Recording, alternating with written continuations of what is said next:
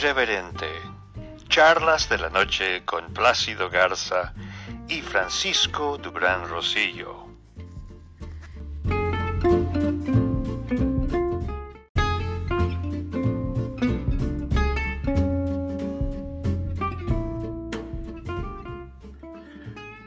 Buenas noches, audiencia de Irreverente, Charlas de la Noche. Bienvenido nuestro socio editorial Plácido Garza, que está muy contento debido a que nos tiene una exclusiva para anunciarla al final del programa. Pero mientras tanto, Plácido, coméntanos por favor cómo maneja a la prensa la cuarta transformación. Buenas noches, Frank. Buenas noches a nuestra audiencia. Bueno, pues contestando de una manera muy, muy concreta a tu pregunta, eh, lo, que, lo que yo te puedo decir en este momento es que eh, aunque la versión oficial del Palacio Nacional es que no hay ningún tipo de medida que coarte la libertad de expresión, sí puedo decirte con, con evidencias que personalmente he sido rechazado tres veces que he pedido eh, una acreditación para estar en las conferencias mañaneras del presidente López Obrador. La última ocasión, uno de los funcionarios de, esas áreas me comunicó que pues lamentablemente no hay espacio. Entonces, el, el, tema se ha complicado últimamente porque ya no es tan fácil viajar eh, dentro del país, obviamente menos fuera, eh, pero la, la percepción que tenemos los periodistas independientes en México es que los lugares preponderantes en cuanto al tratamiento o el manejo de la información está, están siendo ocupados por, por prensa afín a los intereses de la cuarta transformación. Eh, yo no puedo decir que haya sido agredido de ninguna manera, digo, salvo las ofensas verbales y las amenazas que no cesan y que más bien van increciendo eh, cada vez que sacamos alguna, alguna información en, nuestras columnas, eh, como que se arrecia la embestida por parte de las granjas de bots que tiene contratado el Palacio Nacional, pero no ha pasado de ahí. Afortunadamente, de las amenazas no ha pasado el el acoso pues sigue siendo el mismo. Eh, el, tema es que el, lenguaje del presidente contradice lo que en un principio ofreció como parte de su, de su gobierno, porque es muy usual que se contradiga, porque a principios del año él se manifestaba a favor de que se reafirmara la libertad de expresión y en cada ocasión que tiene lo, lo dice, pero intercala muy bien esa, esas aceleraciones con eh, fustigamientos muy concretos hacia la crítica que está recibiendo en estos momentos por parte de ciertos sectores de la prensa. Eh, entonces, el, el, el, audio que tenemos preparado en este momento nos da una idea de ese nivel de contradicciones que existen en su lenguaje y, pues vamos a dejar que la audiencia juzgue por sí misma lo que está sucediendo alrededor del manejo de la libertad de expresión en México, Frank.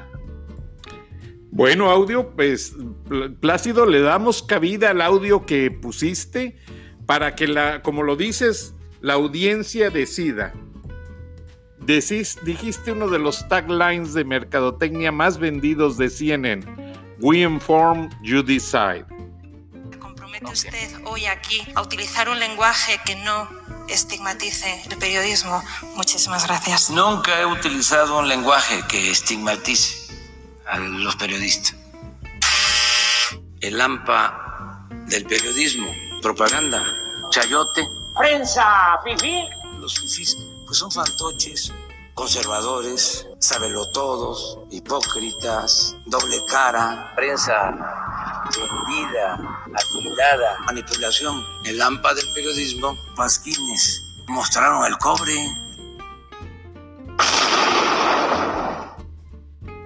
periódico es usted?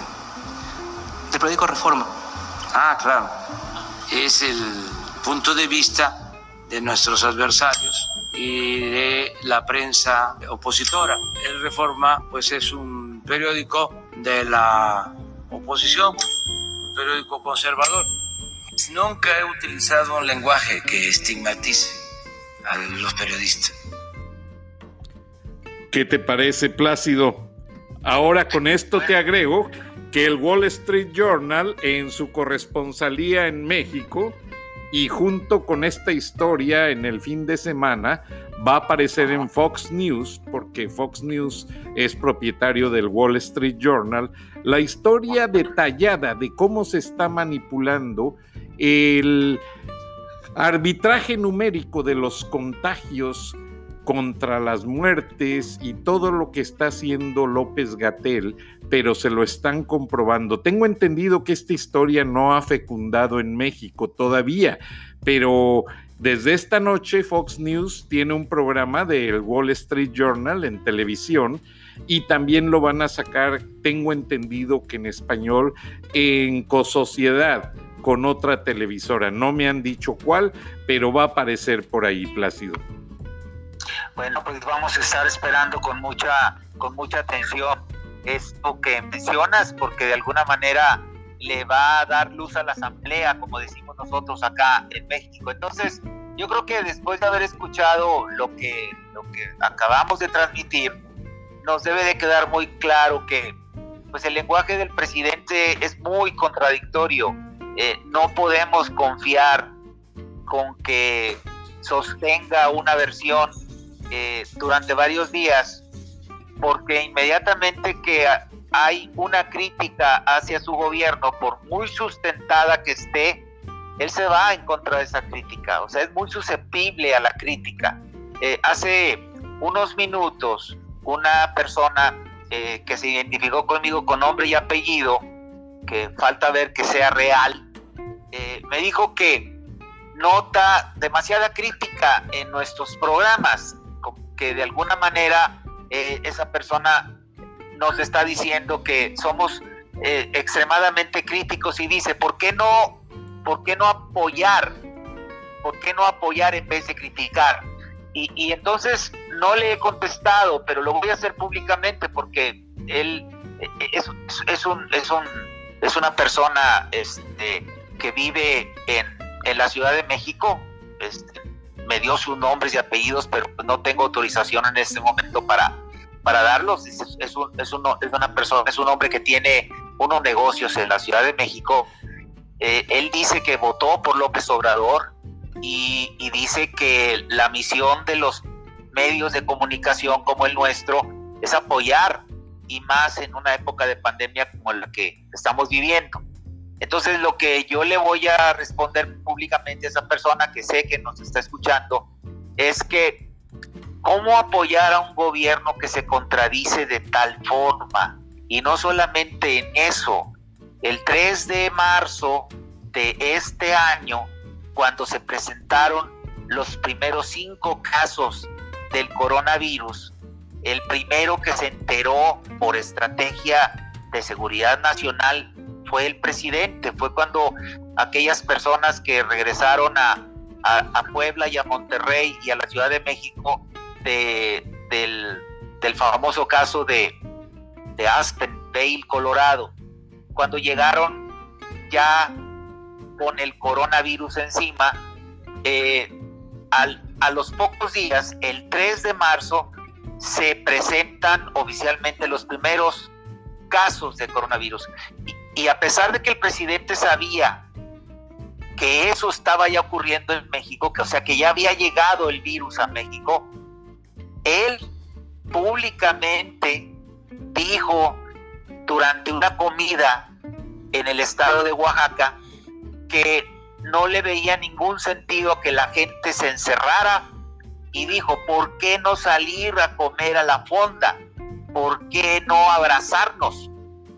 Entonces le seguimos la huella y tres días después, cuando todavía había cinco casos de coronavirus confirmados, llegó a decir que la epidemia si llegara a México iba a ser controlada y que no había motivo para que hubiera alarma. Entonces, esos mensajes contradictorios que confundieron a millones de personas que los escucharon, podría decirse que provocaron precisamente lo que ahorita estamos viviendo, que son números ya exorbitantes que ya nos comparan con las peores estadísticas de Europa y cada vez nos acercamos más a los Estados Unidos. Entonces, es muy susceptible a la crítica, no aguanta una, Frank. Y, prácticamente nosotros estamos esperando la embestida de los bots, de las granjas de los bots, cada vez que hacemos pública una crítica. Entonces, no, no hay consistencia en su lenguaje. Desgraciadamente no lo hay.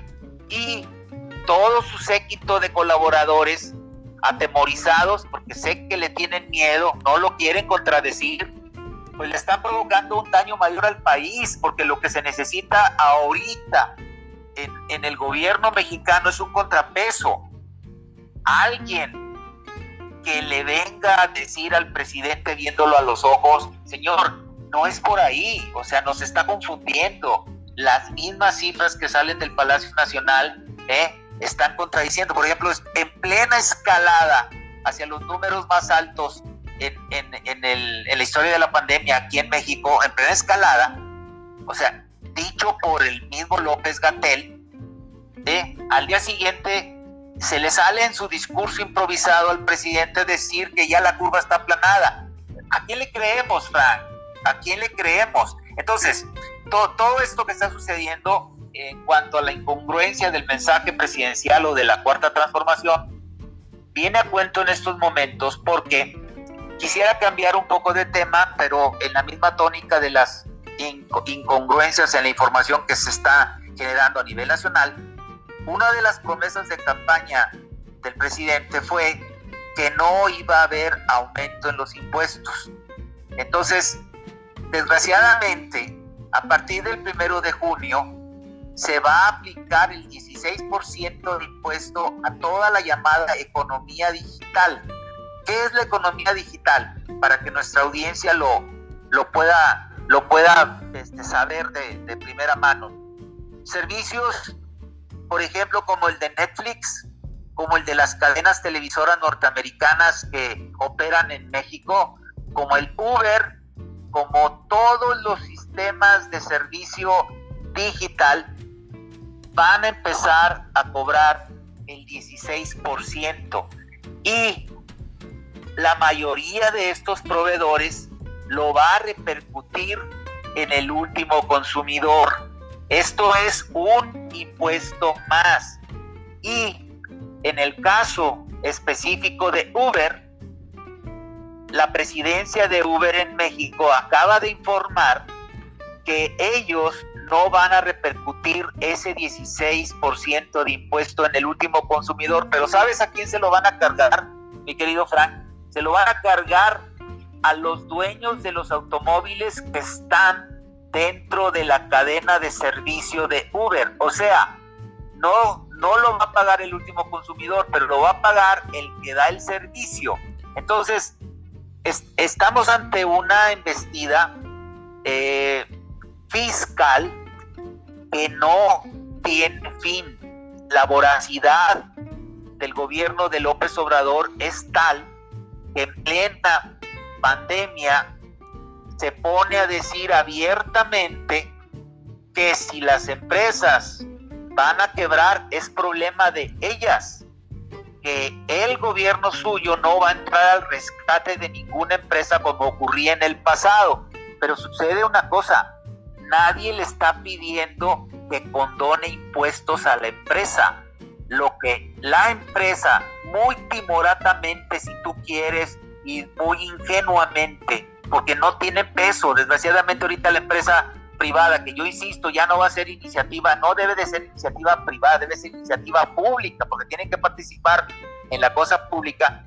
las iniciativas que están presentando son muy bobas. Imagínate tú 68 ideas para estimular el crecimiento económico en México, ni siquiera llegan a propuestas Eso fue lo que hizo el Consejo Coordinador Empresarial en la última eh, comparecencia que tuvo virtual en el Palacio Nacional, en donde imagínate que hacen 68 propuestas. No son propuestas, me corrijo, 68 ideas. Obviamente el presidente las bateó, las bateó cuando dijo que él no va a permitir ¿eh? que se rescate a ninguna empresa, que casi les dijo, rásquense con sus propias uñas. Entonces, todo lo que está sucediendo en, en ese orden de ideas, mi querido Frank, pues simplemente es una prueba más de que López Obrador no sostiene lo que dice. Eh, este nuevo impuesto, por más que Hacienda diga que no es un nuevo impuesto, porque tengo la versión del secretario de Hacienda Arturo Herrera, que finalmente apareció después de un mes de estar haciendo este Total Home, ¿eh? su trabajo en Total Home, él viene a decir que no es un nuevo impuesto. ¿eh? Más bien, él, él explicó que dichas medidas tienen como objetivo hacer operativamente más fácil, imagínate, hacer operativamente más fácil el cumplimiento en el pago de impuestos ya existentes como el IVA. Por eso, papá, pero se te olvida una cosa, se te olvida que antes del 1 de junio, los que usamos ese tipo de servicios, ¿eh? no pagábamos el 16 del 16% de ese impuesto. Entonces, nos están dorando eh, la píldora, mi querido Frank. Completamente eh, plácido. Y déjame agregar algo, porque tú lo has dicho, en Uber no se lo van a cargar al cliente, pero los que manejan Uber ya no les va a convenir porque les va a bajar su comisión, ya que de ahí tomarán el impuesto.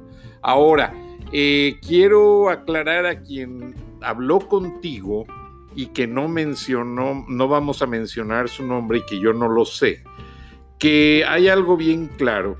Cuando empezó el gobierno de Andrés Manuel López Obrador, yo mandé un mensaje poniendo a las órdenes de ellos el programa. Todavía no colaborábamos juntos. Y les dije que por favor me dieran entrada a los boletines y a la información de prensa que generara diariamente la presidencia de la República para de ahí yo hacer una preselección y tomar temas y comentarlos. Nunca recibí respuesta y tengo mi recibo del paquete con la carta. Así es que no se pueden quejar de que no se les tomó en cuenta y que solamente estamos criticando. Número uno. Número dos, la nota firmada por Juan Montes en el Wall Street Journal, solo en el primer párrafo dice, Luz María López de 66 años murió el 28 de abril después de haber sufrido del coronavirus y su muerte, de acuerdo al acta de defunción, fue declarada como posible SARS-CoV-2.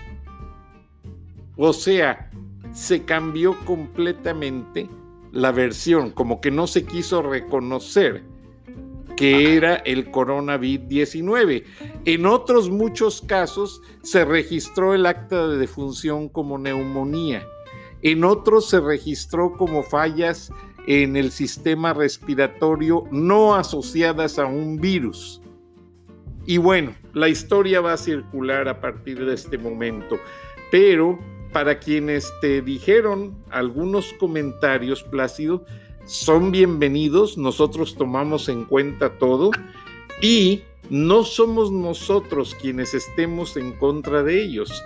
Nosotros simplemente le damos cabida a comentarios y noticias como esta que nos llega en este momento del Wall Street Journal y gente que se ha acercado para que los entrevistemos y son personas muy reconocidas en el medio.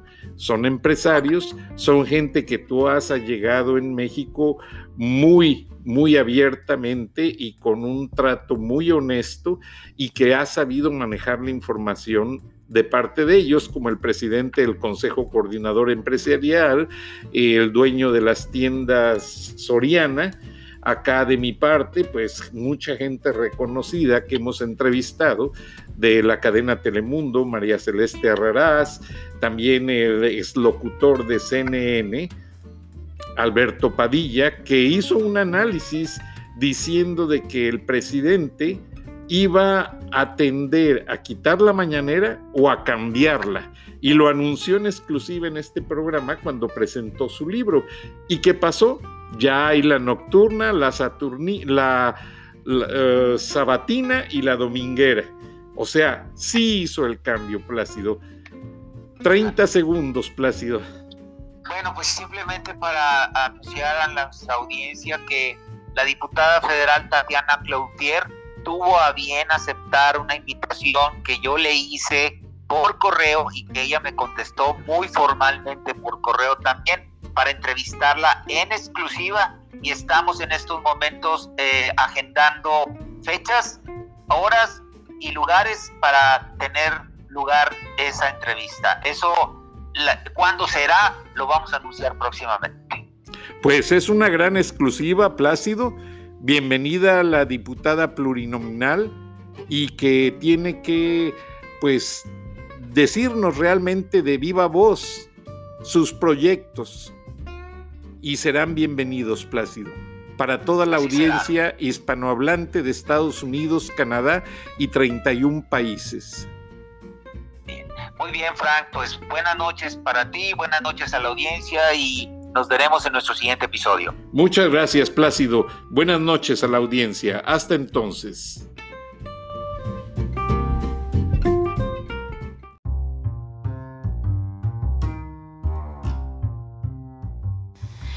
Escuchaste el análisis de la noticia, transparente como el agua, en Irreverente, Charlas de la Noche, con Plácido Garza y Francisco Durán Rosillo.